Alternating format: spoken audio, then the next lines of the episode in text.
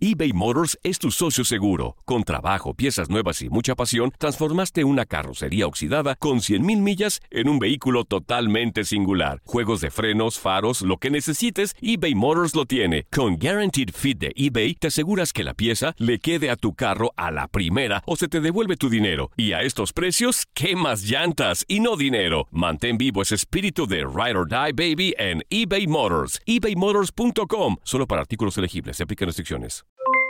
Aloha mamá, ¿dónde andas? Seguro de compras.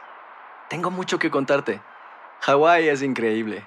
He estado de un lado a otro con mi unidad. Todos son súper talentosos. Ya reparamos otro helicóptero Blackhawk y oficialmente formamos nuestro equipo de fútbol. Para la próxima te cuento cómo voy con el surf y me cuentas qué te pareció el podcast que te compartí, ¿ok? Te quiero mucho. Be All You Can Be, visitando goarmy.com diagonal español. Hacer tequila, Don Julio, es como escribir una carta de amor a México. Beber tequila, Don Julio, es como declarar ese amor al mundo entero. Don Julio es el tequila de lujo original, hecho con la misma pasión que recorre las raíces de nuestro país. Porque si no es por amor, ¿para qué?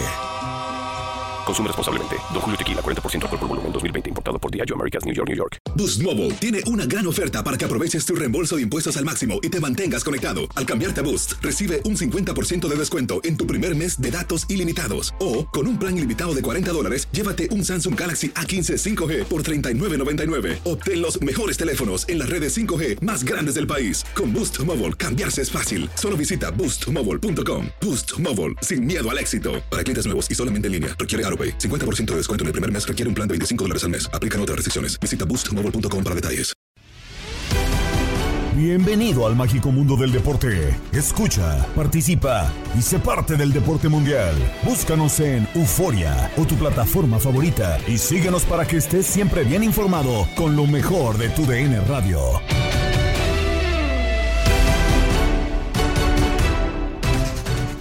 Bienvenidos al podcast Lo mejor de tu DN Radio. Gabriela Ramos está lista para iniciar con ustedes esta semana. Aquí el resumen deportivo del día.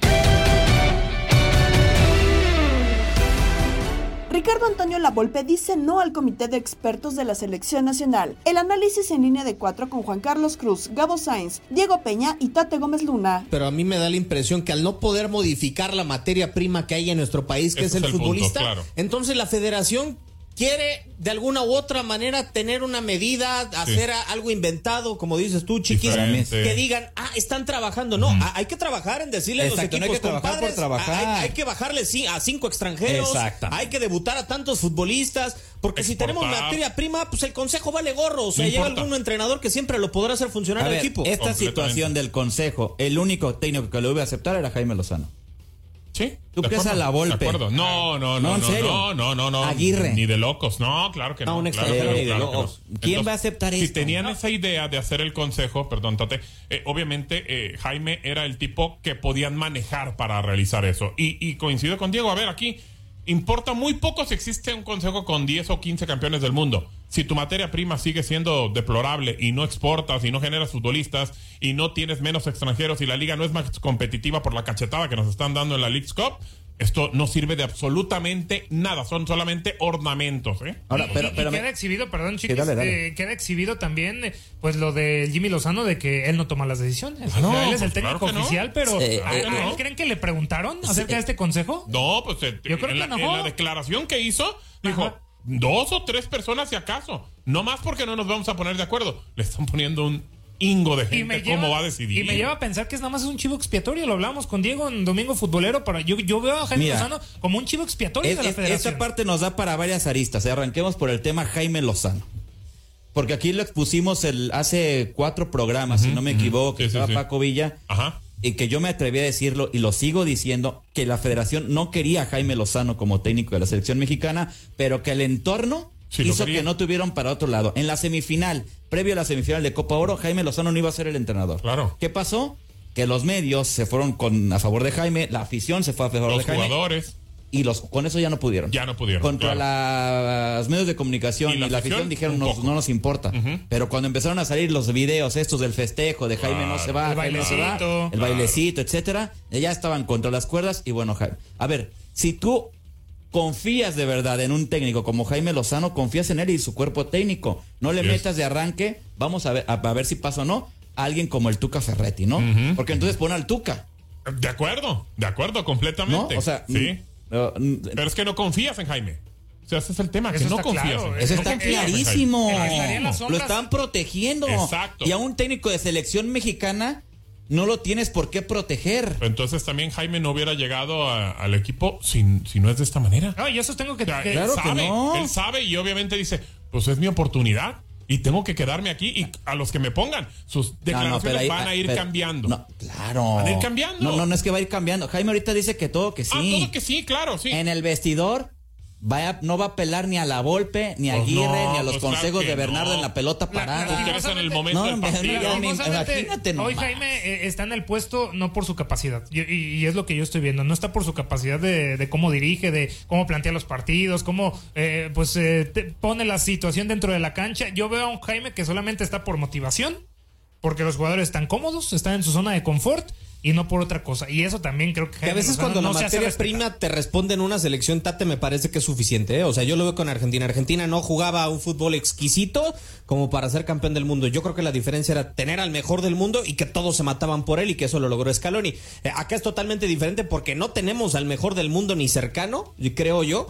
Pero sí hay un grupo que ha conseguido cosas interesantes con Jaime, ¿no? En escenarios importantes relativamente, es decir, una, un campeonato olímpico que tiene su límite de edad, 23 años, y también el tema de la, de la Copa Oro, en donde pues hay que ser realistas, o sea, no estaba el plantel de Estados Unidos y de Canadá al máximo nivel como para poder medir si este eh, éxito que tuvo lo va a poder replicar, porque yo de inmediato al momento que enfrente a Estados Unidos de nuevo Jaime Lozano es ¿Y le va a poder ganar? O sea, como todos los otros entrenadores que ha tenido la selección de México, eh, es una gran duda que tengo, ¿no? O sea, así como tantas otras que tengo con la selección de México, pero pues, por lo pronto tiene dos éxitos, ¿no? Y el vestidor a favor. Muy, muy a favor. Sí. Ahora, el menos culpable es Jaime. Claro.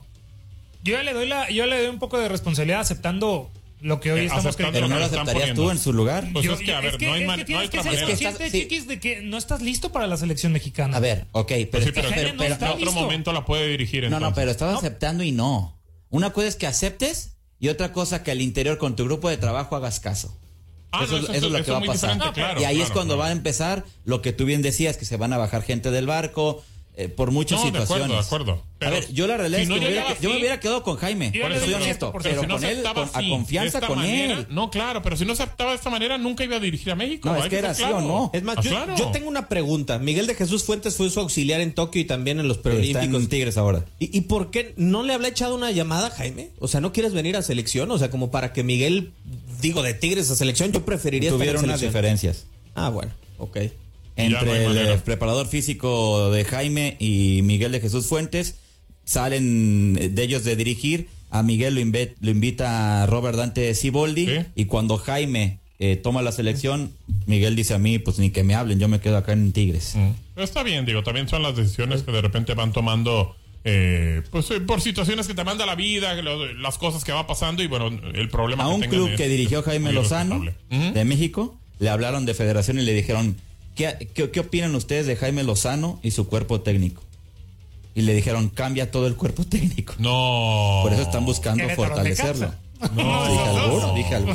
No, Yo solo Pues dije alguno. Pues sí, pues ha dirigido esos dos. Yo sí le doy un cierto de, de responsabilidad ya a Jaime porque está aceptando con la- lo que estamos ahorita eh, pues Pero yo creo que ahí cualquiera aceptaría. Pero, es que, a ver, independientemente. Claro, cualquiera. o- Cualquiera. hoy- Es hoy si dirigir no- selección mexicana. o- o- Eh. pero, ok, pero si no fuera hoy el técnico de la selección mexicana, seguiría en el radar. Ah, no, Estaban- y de los grandes. Sí, estaba pero, en el radar. es lo mismo, pero no es lo mismo. Pero no es lo mismo. No, pero iba a llegar, eventualmente iba a llegar Jaime Lozano. Si no era hoy, iba a llegar después del Mundial, si quieren. O si no se calificaba la Copa América, iba a llegar. Estaba en la baraja, lo iba a hacer. Hoy, con esa necedad de querer estar, yo creo que puede salir mal parado. En la porra, Toño Murillo, Tate Gómez Luna y Horacio Joffre platicaron de la Leagues Cup, donde consideran que el rival a vencer es Monterrey. Pero bueno, vámonos a lo que nos truje Chencha. porque hubo partidos de los cuartos de final. El Inter de Miami derrotó 4-0 a Charlotte. De Horacio, de Horacio, el Inter. De Horacio, el Inter. Eso, Oye, eso. Horacio, este Inter, este Inter, ¿cómo cambió con, con tres jugadores, verdad? O sea, digo, obviamente Messi, el mejor del mundo, este Jordi Alba, Busquets, pero hace tres semanas, Tate, era, el, ma- era más malo que Juárez, este Inter Miami. Era más malo que Juárez hace tres semanas. Y eso Y lo que pasa, y, Lo y- y lo, transformó.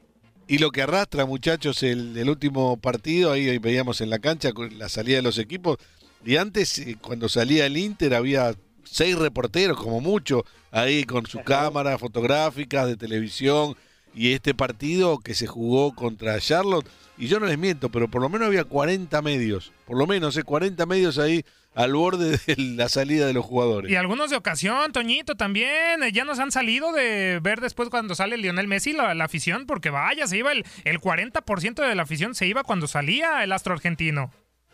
Ah, no, claro, claro, claro que sí. Están los villamelones, por supuesto, esos que no pueden faltar. Este, oye, y el Inter Miami es como, ¿te acuerdas de la película, de la caricatura de He-Man? Antes de convertirse. Yo tengo el poder. Pero antes de convertirse tranquilito, modosito, que no, que no le hacían nada. Ajá, a que era un enclencle. Ajá, su tigrito también ahí como que era bien este cohibido. Su tigrito. ¿A dónde quieres llegar con este ejemplo? Pues de que ya, o sea, ya ahorita que desde que yo Messi, ya, no, si son bien buenos los güeyes y ya tutean a todo mundo y, y bueno, ya está el Inter Miami, ya en las semifinales, yo creo que pinta todo para que llegue a la final, este, el Inter Miami, pero por lo pronto derrotó 4-0 a Charlotte, ya escuchamos al Tata Martino que nos, cada que pónganle un bozal al Tata Martino en las conferencias, cada que tiene chance le tira a la Federación Mexicana, que por cierto, de la que él tragó, a la Federación Mexicana de la que él tragó durante todo un proceso No, y sigue, porque creo que no se ha gastado todo lo que le pagaron, Toñito. Así que, y, y sí, ca- en cada posibilidad del Tata, pues le quiere pagar a la Liga MX. Pero le deben, creo, eh, todavía, Sí. le deben un dinero. le eh. deben- ah, le deben un dinero al Tata. Creo que no, no le liquidaron todo. No, imagínate, de mal en peor. se lo den, ojalá que ya no se lo den por hocicón. Este, oigan, bueno, vámonos con otros resultados. La polémica del viernes en el Filadelfia contra Querétaro. ¡Robo! ¡Robo! Ahí te va. El robo del siglo, pero te voy a decir algo. La verdad es que si un equipo merecía ganar ese día, era el Filadelfia.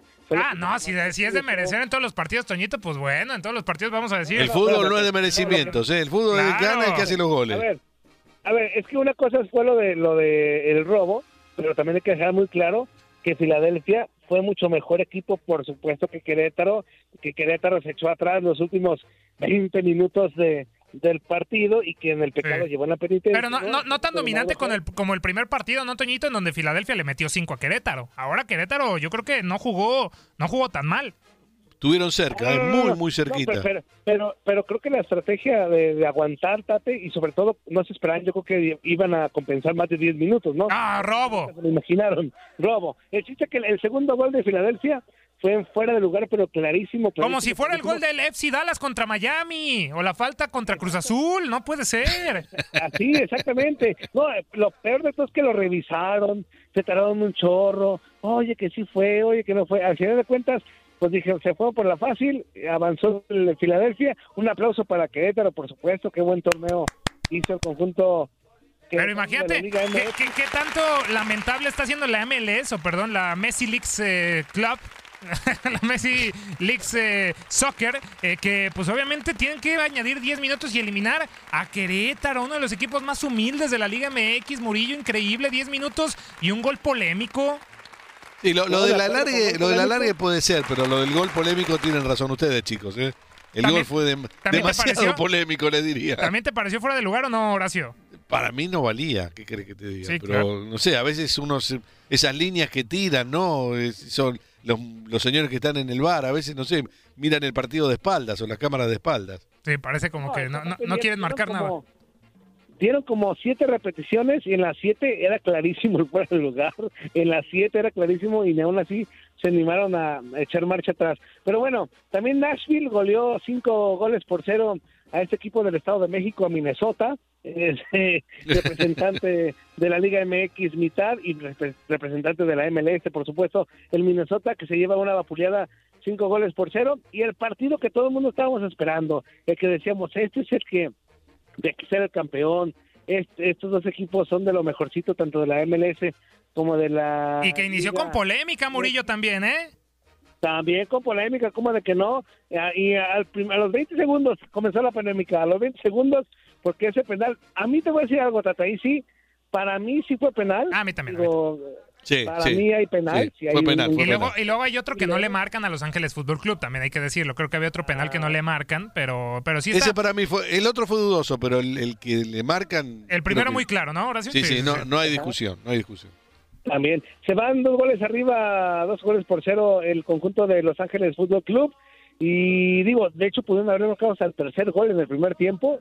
Creo que con eso se finiquitaba la serie. Pero a Monterrey algo pasó porque muchos dicen, no, pero que ya se veía que iba. No, no, no, no se veía que iba a remontar el Monterrey. Discúlpenme, el primer tiempo el Monterrey no se mostró como lo poderoso que normalmente es el conjunto de la pandilla. Don King eh, Murillo Horacio le cambió, me está diciendo que le cambió en el momento que iba ya 2-0 Los Ángeles Fútbol Club, le cambió al canal y ya dijo, ya están eliminados. y no lo culpo, no lo culpo. Bueno, a Mo- Monterrey nunca No. fue eliminado por un equipo de la MLS, ¿eh?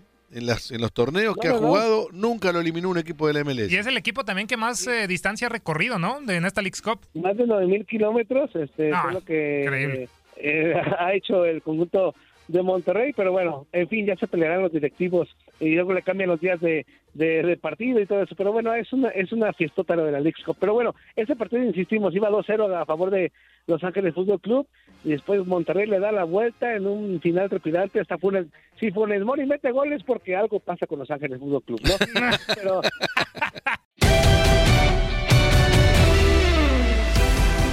A pesar de quedar fuera, Félix Fernández cree que lo que Querétaro hizo fue muy bueno. Lo platicó con Toyo Murillo, Darín Catalavera y Zuli Ledesma en Inutilandia. No, pero sí ha sido un torneo bien largo, ¿eh? Bien Sí. largo y Sí. bien bien complejo en muchos sentidos. Ha tenido este sus sus partidos bien emocionantes, agradables, ¿eh? y cosas este que a mí lo personal también me han gustado mucho, pero sí ha sido muy largo esto no esto no lo pueden hacer cada año porque van a van a destrozar a los equipos mexicanos sobre todo, ¿eh? Sí, de acuerdo. Y a ver, Bueno, ¿eh? Y luego, ¿qué me dicen de que el viernes se jugaron los cuatro partidos de cuartos de final y se encimaron todos? eh, O sea, tuvieron todo el fin de semana para jugar los demás partidos y no, no, ni madre, ¿no? O sea, el viernes todos, a la misma hora. Y háganle como quieran. Filadelfia y entonces peor se encimaron. Sí, digo, acá para los de la Liga MX sí vimos los dos, ¿no? Transmitieron el de, el de Querétaro este, y después el de Rayados, casi consecutivos. Pero, oiga, a ver, platíqueme. Que hemos hablado durante las durante todo ese certamen de las polémicas del arbitraje, pero lo del viernes sí fue ya como que la cerecita en el pastel, ¿no? Lo del viernes a ver, Querétaro. Lo del, lo del gol de, de Filadelfia. Sí, Querétaro. sí, ya fue como la cerecita, ¿no? Lo del, lo del lo- Pero, ¿por, por, por qué? ¿Ustedes piensan que, que no hay fuera de lugar o, o que o para que mí sí hay fuera de para mí sí hay fuera de lugar. Para mí hay fuera de lugar. De acuerdo, yo también. Cualquier cantidad, bueno, de tomas, de vectores, de líneas y nada, y a mí no me queda claro. ¿No le queda claro? Entonces, A mí no me queda claro que sea fuera de lugar. ah, ¿no? bueno, muy respetable y que Hay algunas. de- A, a- a ustedes, Zuli, Garica. A mí me parece que sí está un poco adelantado, ¿eh? Pero Si, es si tomamos, mínimo. tomamos en cuenta Ajá. la cutícula del dedo índice del brazo derecho, de la mano derecha. la Eh, cutícula. Es que sí tenía un poquito, un, un, cent- un Sí, milimetrito sí, de uña larga y ahí valió. A, a pesar de que cambió un poco el reglamento, Félix, ¿no? Si se habla ahora de No, todavía- que Pero todavía no. de la todavía cintura hacia arriba o no. Eh, no, no, no. O sea, el hecho de que de que pueda estar un poquitín adelantado, este, que, que- o sea, todo eso eh, no ha entrado en vigor. Pero Ah, además esta tecnología que están usando no es la última tecnología eh, como la de la UEFA, que esa sí es infalible y ahí sí no hay vueltas a perder. Pero en la en la MLS tienen eh, como como como la segunda división, haz de cuenta. Ah, Eh. Como la Liga MX, que sí hay sí se puede trazar una cierta línea, pero no es 100% confiable. Ok. Entonces, tiene ahí un, un margen de, de error. Y este y siendo así, pues, más bien critican al Querétaro que no Sí, no, ya hablamos eso que que no se aplique la última jugada del partido. no, y que aparte creo que eh, se dio un balazo solo en su pierna el Querétaro y también el técnico los últimos 10 minutos de compensación que un dieron. chorro de minutos. Desde antes, Desde, no, desde antes Cierto, se agregó mucho, se agregó mucho Ajá. también, pero se echaron para atrás. acuérdense que en el, en el, en el mundial es lo que lo que agregaban. Sí, Nos sí. hemos acostumbrado a eso y No. luego de repente fueron pasando los meses, entonces ya agregaron menos y menos. pero eso es más o menos lo que se agregaba. O sea, y si estaba más cerca de muy... que... Ajá. Sí. No, no, dime. No, que, que como vi el- vimos el partido, obviamente el Querétaro sí se arriesgó mucho al echarse para atrás desde muchos minutos antes de que acabara el juego. Sí. Y, y creo que y si, era latente que iba a caer un gol más, era latente porque estaba el, el- el Filadelfia sobre el Querétaro, pero yo la verdad sí me molestó el tema de, bueno, es que para mí, insisto, para mí sí fue fuera de lugar. Ese fue el tema que me molestó, pero merecido, es merecida la victoria, sí, para el conjunto de la MLS, sí es merecida, claro que sí. Sí, pero igual le jugó a Pumas, ¿eh? Acuérdate. Sí, sí, le juega a Pumas. Ah, tus pumitas, sí, igual le juega, le, le juega así. igual. Este, tapa un penal el arquerito, este, ganan igual tirándose para atrás, van contra, contra este, Revolution, hacen lo mismo, se van a los penales. O sea, este equipo, pues era el más discreto de los 47. Era la menor, la, la más, la nómina más, más baja, no, la nómina no, no, pero sí, en el valor del plantel, es- era el, el, el menor de los 47, ¿eh? en, lo, en lo que vale cada uno de sus jugadores. Oye, Félix. Además, era el equipo con mayor promedio de edad de los 47. O sea, mucho, muchísimo mérito de Querétaro llegar hasta ahí, pero muchísimo.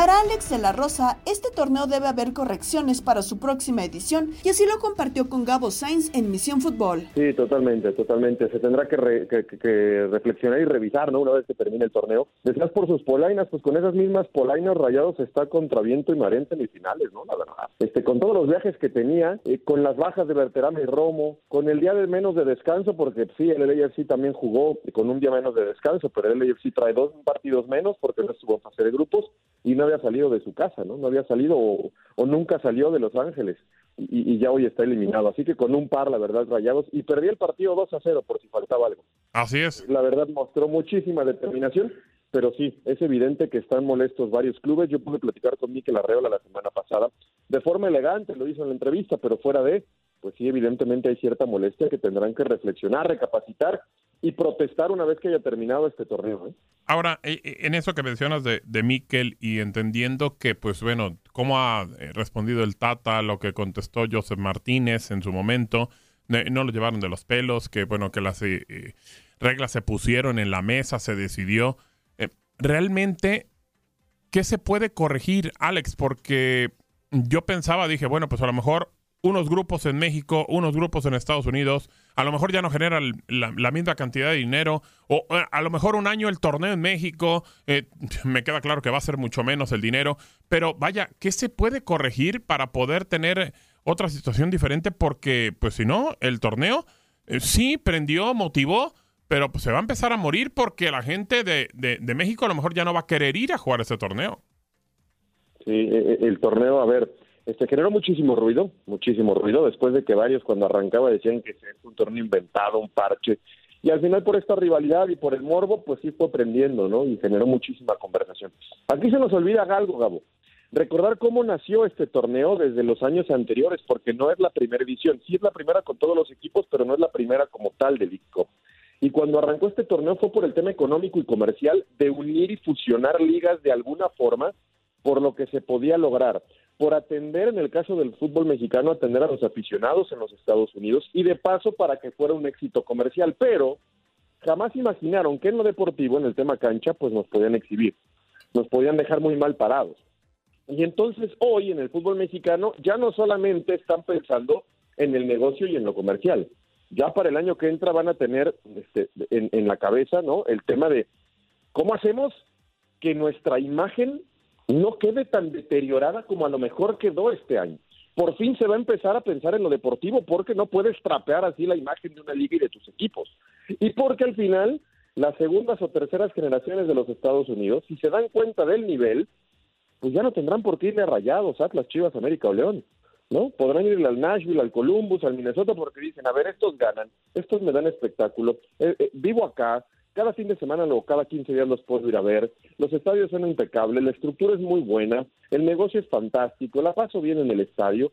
Entonces creo que la Liga Mexicana se tiene que sentar a pensar a profundidad cómo mejorar para el próximo año, pero no solamente el tema comercial. Ahora por fin, y el quitarrisas ha sido este verano, tienen que ver por el tema deportivo y cómo empezar a limpiar o a lavar esa imagen. ¿no? Y es que te había zarandeado ya el tema de selecciones, eh, te había pegado muy fuerte eh, eh, la situación que había separado incluso a la afición de la, de la selección mexicana. Y esto con los clubes, tú decías todavía, bueno, la Liga Mexicana está por encima de, la MLS e incluso muchas de Sudamérica. Y, y en eso estábamos. Y, hoy, como bien dices, el quitarrizas es este torneo. Pero, pues realmente, ¿qué, ¿crees que se puede hacer algo? O sea, ¿sí están preocupados? ¿Sí notaste a mí que el preocupado por el tema de, de competitividad? Porque eso no lo cantan todo el tiempo. No es mediocre el fútbol mexicano, es competitivo. Sí, pero a la hora de ir a, jugar contra una liga del MLS, sí, que son más equipos, lo entiendo, y pueden tener más probabil- probabilidades de pasar, pero de todas maneras, eh, eh, creo que sí te pusieron un estate quieto. Sí, sí, no, pero sí, sí están preocupados, ¿sí? Sí están preocupados. A lo mejor hacia afuera no lo han hecho tan evidente, pero sí, en corto, sí, sí, sí están preocupados y de hecho se van a sentar. A ver, Miquel, sin ser un tipo que sepa tanto de fútbol, porque sabemos que no viene y no ha sido un tipo este que, que nació, creció con el fútbol o dentro de la estructura de nuestro fútbol o del deporte, sabemos de dónde viene. Eh, pero, pero me decía, terminando la League's Cup, quiero este, hacer una reunión con los distintos clubes, cuerpos técnicos, directores deportivos. Digo, de allá que se haga es otro canto. Sí, claro, claro. Hay la idea, porque ya sabemos que en federación muchas veces lo vamos a hacer y cuando los vuelves a entrevistar dices, "Pues, vamos a analizar, ¿no? Y nos vuelven a decir, vamos a ver y vamos a ver y vamos a ver, y siempre es a futuro y, nunca se sientan realmente a, a platicar. Pero él quería, por ejemplo, preguntar con directores deportivos y directores técnicos por qué los primeros 15 o 20 minutos, y él ya lo tiene, y creo que no se necesita ser un genio, muy identificado por qué los equipos de la MS en los primeros minutos muchas veces le pasaron por encima a los mexicanos en cuanto a dinámica, intensidad, velocidad, tema físico. Eso se tienen que sentar a verlo, porque eh, de- de- después los mexicanos de a, de a poco competían, algunos, no todos, pero sí me parece que a todos les costó trabajo competir en la intensidad, en la dinámica y en el, fuerte, en el tema físico. ¿Cómo mejorar ese aspecto? Porque ahí sí México, la verdad, se vio, se vio muy superado y, y- debe ser preocupante porque pasa lo mismo en selección. Estados Unidos nos ha ganado desde el pasarte por encima, ¿no? En los arranques de partido.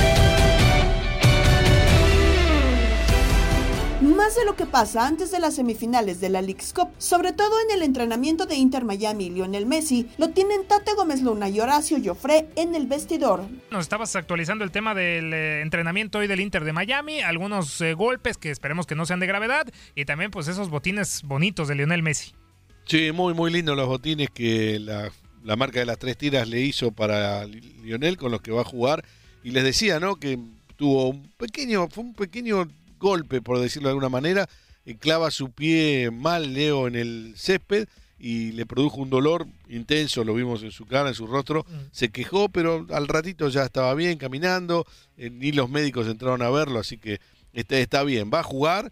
Eh, te digo que Tate, de lo que viene hasta el momento, creo que es el rival más difícil con el que va a jugar el Inter, que es Filadelfia.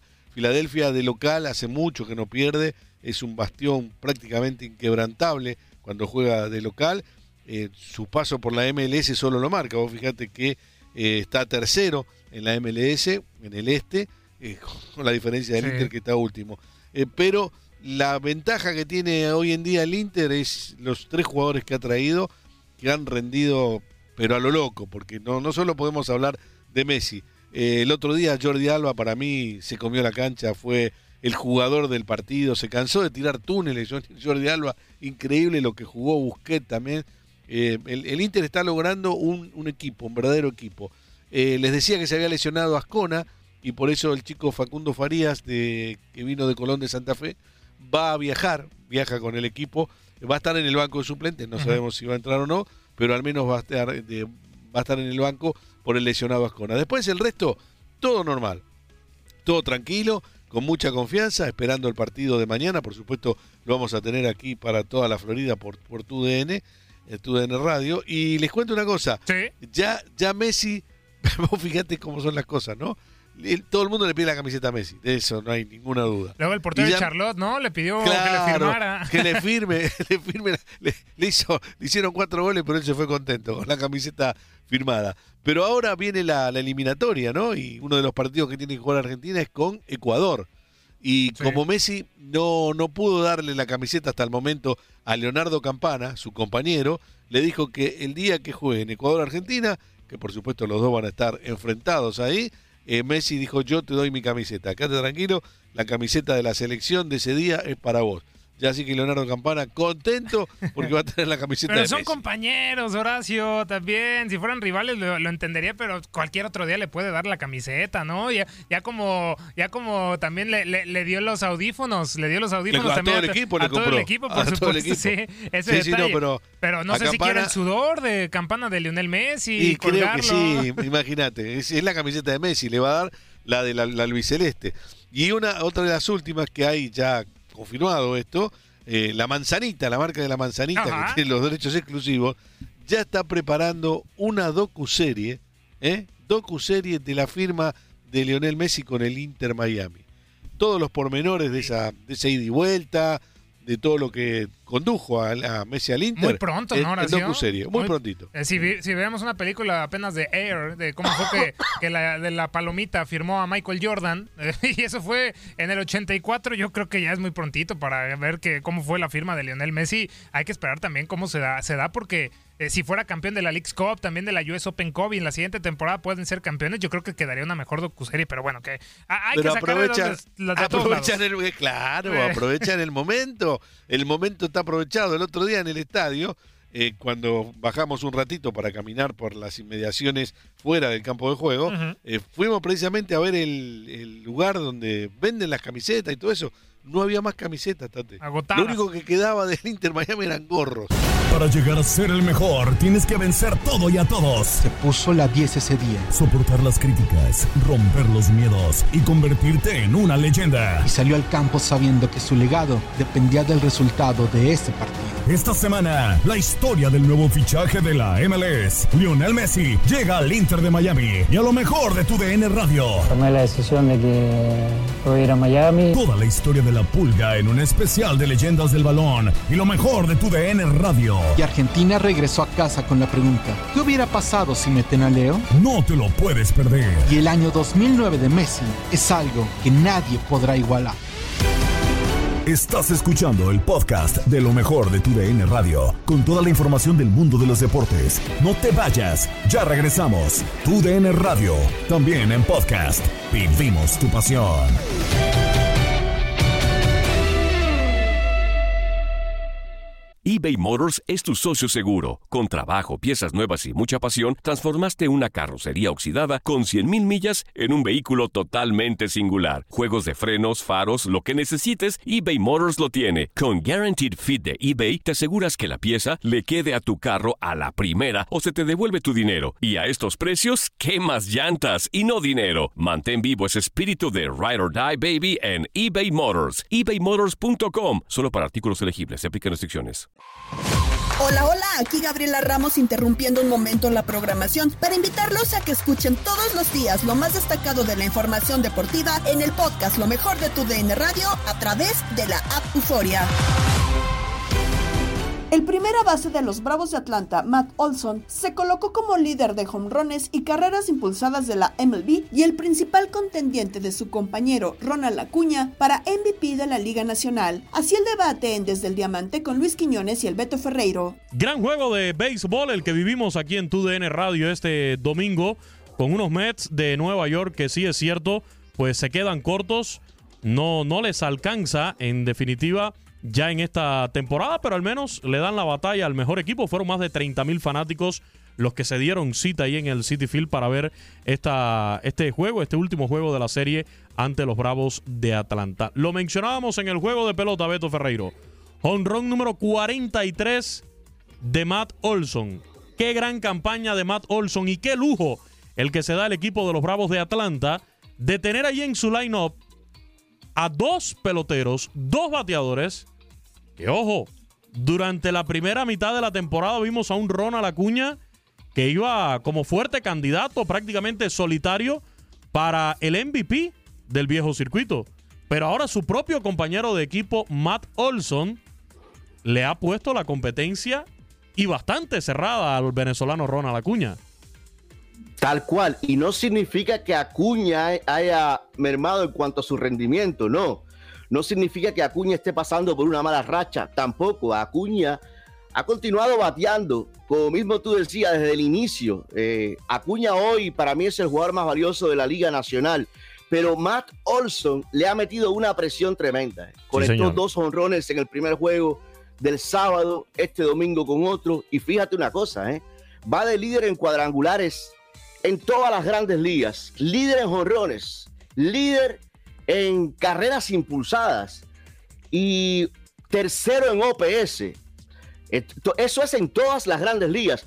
En la Liga Nacional, solamente en OPS, Freddie Freeman, el ex compañero de Ronald Acuña, eh, tiene mejor OPS, 100, eh, 1005 por 1003. Fíjate lo cerrado. Así que está a punto eh, de también ser líder en OPS eh, Matt Olson. Es una campaña tremenda la, la que ha tenido Matt Olson. Tú mencionabas, y estamos haciendo la comparación solamente entre Acuña y Matt Olson, claro. Pero Ozzy Alvis, Austin Riley, ese conjunto de Atlanta con una profundidad tremenda. La presión se la está metiendo a Acuña, su propio compañero de equipo, Luisito. ¿eh? Yo te digo una cosa, este mes y medio aproximadamente es lo que va quedando para el juego número 62. Va a ser vital porque hoy no podemos asegurar, al menos yo no me atrevo a asegurar, que lo tiene metido en el bolsillo Acuña, el jugador más valioso. Matt Olson se lo puede quitar. Matt Olson es líder en todas las mayores con 43 honrones. El que le sigue, Shohei Otani. Conectó el número 41 este domingo. Por cierto, Otani, por ahí con fatiga en el brazo, pidió saltarse una salida en la rotación como abridor de los angelinos. Pero bueno, eso es como pitcher. Como bateador, el hombre está entero. Ayer conectó el número 41 de la contienda. Ronald Acuña se ubica en el lugar 12 de todo el béisbol de grandes ligas con 26 cuadrangulares. En carreras impulsadas, Matt Olson 107 está liderando todo el béisbol de las grandes ligas. Ahí le saca un buen trecho a Ronald Acuña que se ubica en el lugar 25 de todas las mayores con un total de 71 remolcadas. Ronald Acuña, eso sí, es líder en bases robadas, una campaña fenomenal, poniéndole velocidad, imprimiéndole toda la velocidad posible en el corrido de las bases, 55 estafas de Ronald Acuña Jr. Es líder en carreras anotadas con 107. Olson no está muy lejos, Beto, porque Matt Olson tiene 94 y está ahí en el tercer lugar, empatado con Mookie Betts y con Marcus Simeon en ese departamento de carreras anotadas. En OVP, 421 de Ronald Acuña Jr. Está también de líder en todo el béisbol de las mayores. Y por eso la pregunta, ¿usted hoy a quién le daría el MVP de la Liga Nacional? ¿A Ronald Acuña, el venezolano, o a su compañero de equipo, Matt Olson? Comprométase, Beto Ferreiro. Comprométase No, y porque se vale algo. cambiar, se vale cambiar de, de opinión y de criterio a medida que transcurre la temporada. No, claro, claro. No, no. Es que el año pasado nosotros estuvimos en una situación similar a esta. Sí. Con el jugador más valioso, como Danny Aaron Judge. Y estuvimos también en una situación similar a esta con el Young de la Liga Nacional. ¿Te acuerdas? No? En su momento pensábamos que Urias había tomado ventaja. En su momento también pensábamos que Sandy Alcántara hubo cambios y al final fue Sandy Alcántara y Urias no terminó ni segundo, terminó tercero. No, y te faltó lo del OPS, donde Olson es tercero en todas las grandes ligas con 1003 por detrás de Freddie Freeman, que ya te decía, tiene 1005 y el líder es Shohei Otani con 1073, pero justamente viene Ronald Acuña Jr. con 995 en el cuarto lugar. Fíjate una cosa, aquí no se puede hablar de robo. Si usted dice que es Matt Olson, no hay robo, es válido. Si usted dice que es Ronald Acuña, también es muy válido. Porque la cantidad de jonrones que Matt Olson le saca a Acuña es grande y la cantidad de impulsadas que Olson también le saca a Acuña es grande. Y ustedes saben que muchos de los que votan se fijan en jonrones e impulsadas primero que todos los números. Yo por el tema de las bases robadas también, que yo le presto mucho interés a eso, mucha importancia para mí tiene. El tema del averaje que para mí tiene, aunque muchos no lo vean así, eh, yo me inclino hoy por Ronald Acuña Jr. Si yo tuviera que votar hoy, sería Ronald Acuña Jr., pero, pero reconociendo que esta es una carrera que no ha acabado. Ya pasamos los primeros 100 metros, los eh, 200 metros, ya estamos en la recta final. Y la recta final está muy reñida, muy reñida, Quiñones. Y estamos hablando que Matt Olson, Beto Ferreiro, hoy por hoy está teniendo su mejor temporada de las grandes ligas. Ya sobrepasó su mejor marca en jonrones con 43 La mayor cantidad que él había conectado fue en el 2021, 39, 34 el año pasado. Está a solamente cuatro carreras impulsadas de igualar su mayor cantidad en una temporada que fue esa del 2021, con 111 producidas en aquel momento para los Atléticos de Oakland. Un hombre que llegó a calzar los spikes de Freddy Freeman ahí en los Bravos de Atlanta y lo está haciendo a las mil maravillas. ¿Usted opina con nosotros? fíjate. sí. Fíjate que yo es 3.37 el promedio al bate. Sí. Porque no, no, no me diste lo del promedio al bate. El 3.37 de Acuña. El tercero en grandes ligas, solamente por encima de él, Arraez y Freeman, y Freddy Freeman. Después viene 3.37. A ver cuánto está bateando Matt Olson. Exactamente, lo tengo aquí. Mira el promedio de Matt Olson. Muy bueno, muy bueno. 273. Pero imagínate, 3.37 Acuña. Es decir, aquí el tema de promedio y bases robadas hace que se incline, y, a- y las anotadas, Sí. que se incline para Acuña. Pero el tema de jonrones e impulsadas y la cantidad que le saca Olson a Acuña, uno tampoco puede pasar por alto. En Contacto Deportivo, Jorge Rubio nos presenta. Se realizó la investidura al Salón de la Fama de la NBA. En boxeo, Vaquero Navarrete derrotó a Oscar Valdés. Yannick Sinner ganó el Masters 1000 de Toronto. Y nos vamos hasta las duelas. Sí, información de la NBA que ya tiene a los nuevos miembros de su Salón de la Fama. Tony Parker, Dwayne Wade y Pau Gasol fueron algunos de los seleccionados. Tate Gómez Luna nos tiene todos los detalles. Paul Gasol, Tony Parker, Greg Popovich, Dirk Nowitzki, Dwayne Wade. You are now hereby enshrined as the newest members of the Naismith Basketball Hall of Fame.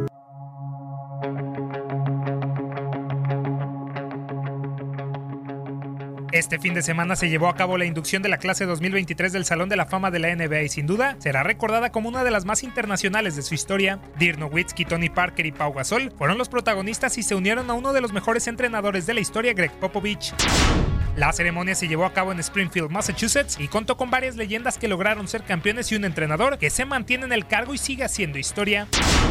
El head coach de los San Antonio Spurs, Greg Popovich, es cinco veces campeón de la NBA, tres veces elegido mejor entrenador, seleccionado como uno de los 15 mejores estrategas en la historia de la liga, lleva 25 años en fila en el cargo, ganó la medalla de oro en Estados Unidos en los Juegos Olímpicos y es el entrenador con más victorias en la historia de la NBA. those relationships with your assistant coaches, everybody else you're with, your colleagues, your friends, because that's what you take with you as you move along. All those wins or losses, they fade away. They fade away. But those relationships stick with you forever, and that's where the self-esteem and the self-satisfaction comes. Nowitzki fue el primer jugador europeo en conseguir el MVP de la temporada regular. Fue campeón con los Mavericks en el 2011 siendo el MVP. Logró 14 veces ser All-Star y 12 veces al NBA. Además es el sexto máximo anotador en la historia de la liga. You guys uh, inspired and, and motivated me to, to always work hard, and um, I will always be proud to represent you guys and, of course, the Dallas Mavericks. So thank you. Tony Parker fue el primer europeo en ganar el MVP de las finales y fue parte importante en la dinastía de los Spurs. Cuatro veces campeón de la NBA, MVP en las finales de 2007, seis veces All-Star y cuatro veces al NBA. I feel very blessed. It was an unbelievable journey. I never thought somebody like me can experience something like that. So, for all the kids who are watching, keep dreaming big. Thank you very much. I appreciate and love you all. Pau Gasol fue el primer europeo en conseguir el Rookie of the Year y es el primer jugador español en ser inducido al Salón de la Fama. Dupla dominante con Kobe Bryant en los Lakers, conquistó en 2009 y 2010 el título de la NBA. En 18 temporadas en la élite disputó más de 1.300 partidos y en su discurso recordó a su compañero Kobe Bryant. And that's where I got to know the person who elevated my game like no other, who taught me what it took to win at the highest level, who showed me how hard you had to work and the mentality you needed to have in order to be the best, the commitment you had to make, what it meant and what it took to be a leader. Kobe.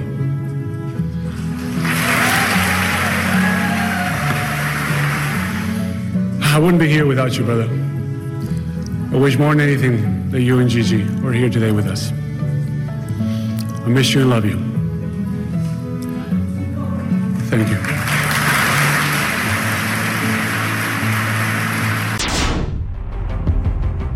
Otros que fueron reconocidos fueron Dwayne Wade, Becky Hammond y la selección olímpica femenina de Estados Unidos de 1976.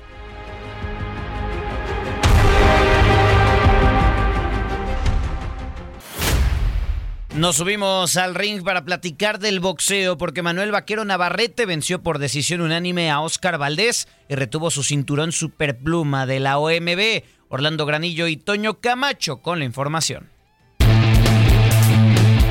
Una noche de historia para el boxeo mexicano se escribió este sábado en Glendale, Arizona, con la batalla entre Emanuel Navarrete y Oscar Valdés, en la que el vaquero logró defender su título mundial de peso superpluma contra su compatriota. Navarrete logró así su triunfo número 12 en su duodécima pelea de campeonato, llegando a un récord como profesional de 38 victorias, una derrota con 31 victorias por nocaut y sin conocer la derrota desde julio de 2012, en el que fue su sexto combate. Al final del pleito, el vaquero dio sus impresiones.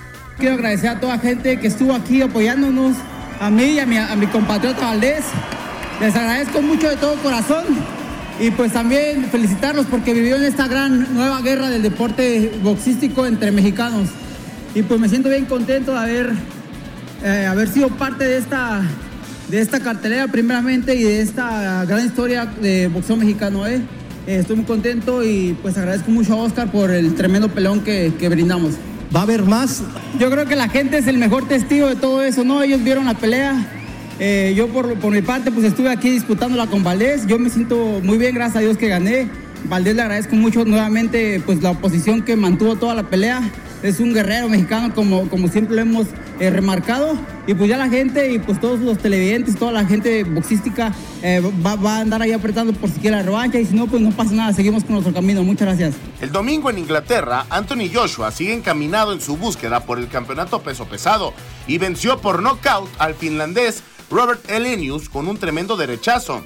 El pugilista británico volvió a demostrar la potencia de sus puños y mandó a la lona a Elenius a la mitad del séptimo asalto después de conectar un golpe directo a su mandíbula. Estos son los resultados más importantes del boxeo durante este fin de semana. Con información de Orlando Granillo para tu DN, Antonio Camacho.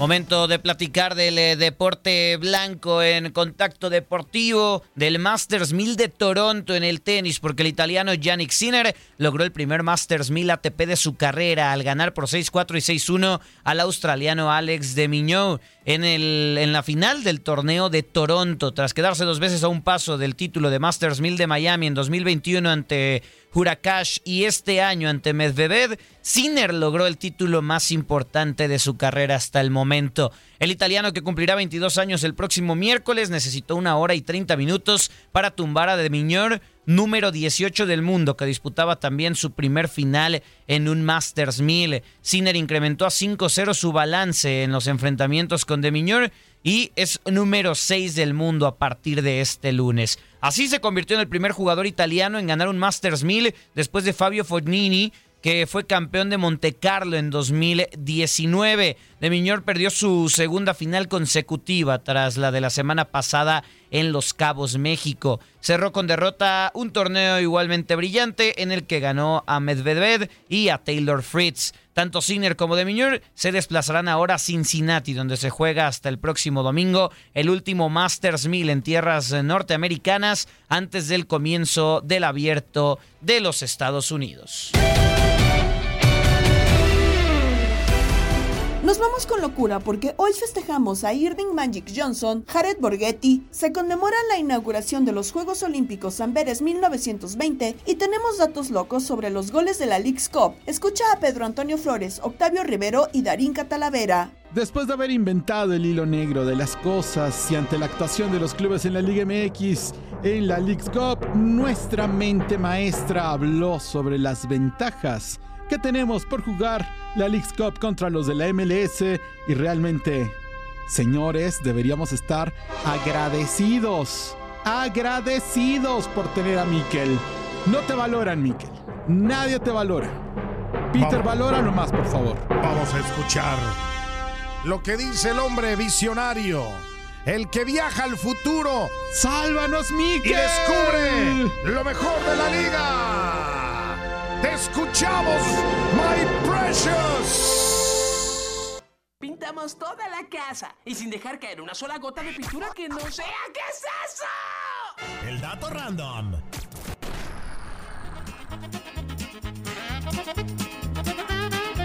Bien, bien, bien, bien. Mire nomás. Hola, señores. Bueno, pues déjele cuento unos datos, pues, aquí que me Cuéntame. llegaron. Unos datos. La A ro- ver. ahí le va, mire, la ronda de cuartos de final de la League Cup es la que más goles ha generado. Se marcaron, nomás. sí, se marcaron 17 tantos en cuatro partidos para un promedio de 4.25 por duelo. O sea, estuvieron buenos los juegos. Re oiga. bueno, re Eh, bueno, oiga. Y es que ojo porque no solo fueron los goles, en total tuvimos 42 disparos a gol para un promedio de 10.5 disparos por partido, es decir, cada 2.47 intentos se movieron las redes en esta ronda. Estuvo bueno, don Peter, y más que cayó en viernes. Viernes ahí con unas frías, unos chicharroncitos, Ay, quedó re bueno. don Oiga, mucho número, me duele la cabeza, nomás doy tanto número, pues. Pues mire nomás que fue, eh, hablando de los penales, fue la primera vez que ninguno de los partidos se, se, se definió desde ese punto, desde la tanda de penales, don Peter. O sea, es que está, oy- oyeron al My Precious y pues dije, no, hombre, No espérese. se le vaya a ocurrir otra cosa. Los equipos que menos dispararon. Ahí le va, ¿quién fue? ¿Quién fue? Pues el rival de Rayados mañana, Nashville. Ahora casi, no le pegó a la, a la portería y el Querétaro no, no, hombre, pues así como quieren ganar, nomás dos tiros al- al- al- a la portería, nomás dos y los que más, pues ahí se vio los rayados, ocho tiros a puerta y luego aparecen, por supuesto, en Miami, Los Ángeles FC, con siete disparos al arco cada uno. Y nomás. Mm, El metegol, pues, el metegol. Hoy celebramos al niño del pastel. ¡Feliz cumpleaños te deseamos porque en locura estamos!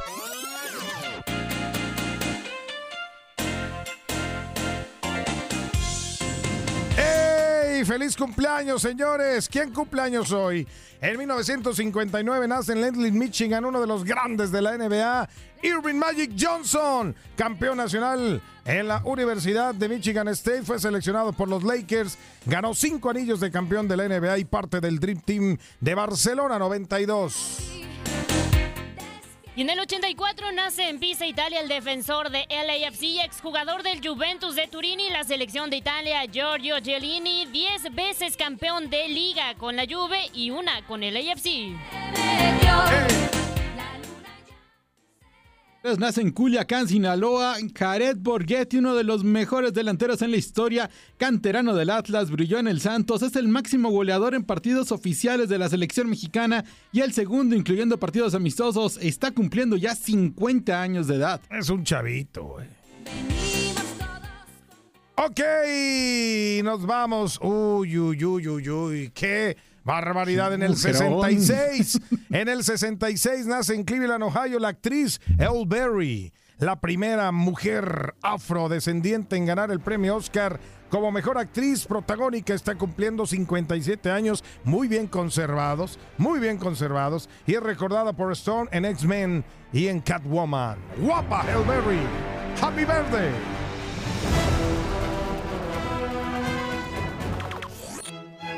Tal día como hoy.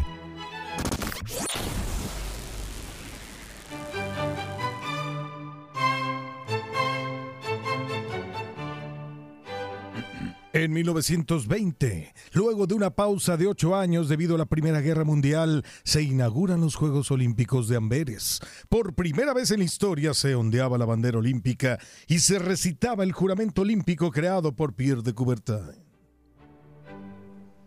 En 1948 México gana las medallas de oro y plata en la prueba de salto individual a caballo en los Juegos Olímpicos de Londres. Esas actuaciones también le dieron a México la medalla de oro en la prueba por equipo. Los ganadores fueron el capitán Humberto Mariles y Rubén Uriza. En el 2020, uno de los días más negros en la historia del Fútbol Club Barcelona, que es goleado por el Bayern Múnich en Lisboa por marcador de 8 goles a 2, el Bayern ganaría esa Champions de la pandemia. ¿Todo bien? En 1969, millones de personas aparecen en las inmediaciones del pueblo de Woodstock para acampar y asegurar un lugar en el festival que comenzaría al día siguiente, 25 años después, en 1994. Durante la celebración del aniversario, una pelea campal se desata. Durante la presentación de Green Day.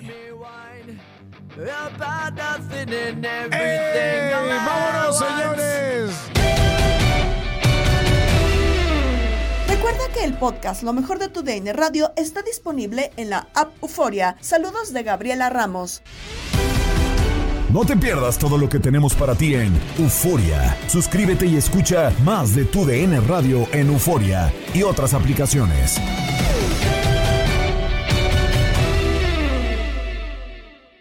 Boost Mobile tiene una gran oferta para que aproveches tu reembolso de impuestos al máximo y te mantengas conectado. Al cambiarte a Boost, recibe un 50% de descuento en tu primer mes de datos ilimitados. O, con un plan ilimitado de 40 dólares, llévate un Samsung Galaxy A15 5G por $39.99. Obtén los mejores teléfonos en las redes 5G más grandes del país. Con Boost Mobile, cambiarse es fácil. Solo visita boostmobile.com. Boost Mobile, sin miedo al éxito. Para clientes nuevos y solamente en línea, requiere AroPay. 50% de descuento en el primer mes requiere un plan de 25 dólares al mes. Aplican otras restricciones. Visita boostmobile.com para detalles.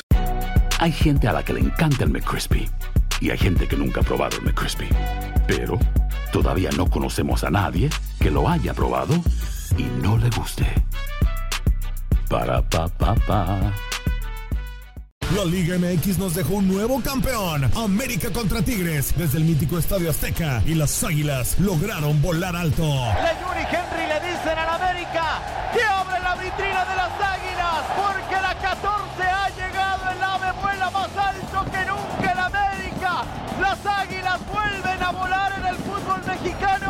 La decimocuarta ha llegado. En 2024 continúa nuestra señal y vive la pasión del fútbol mexicano.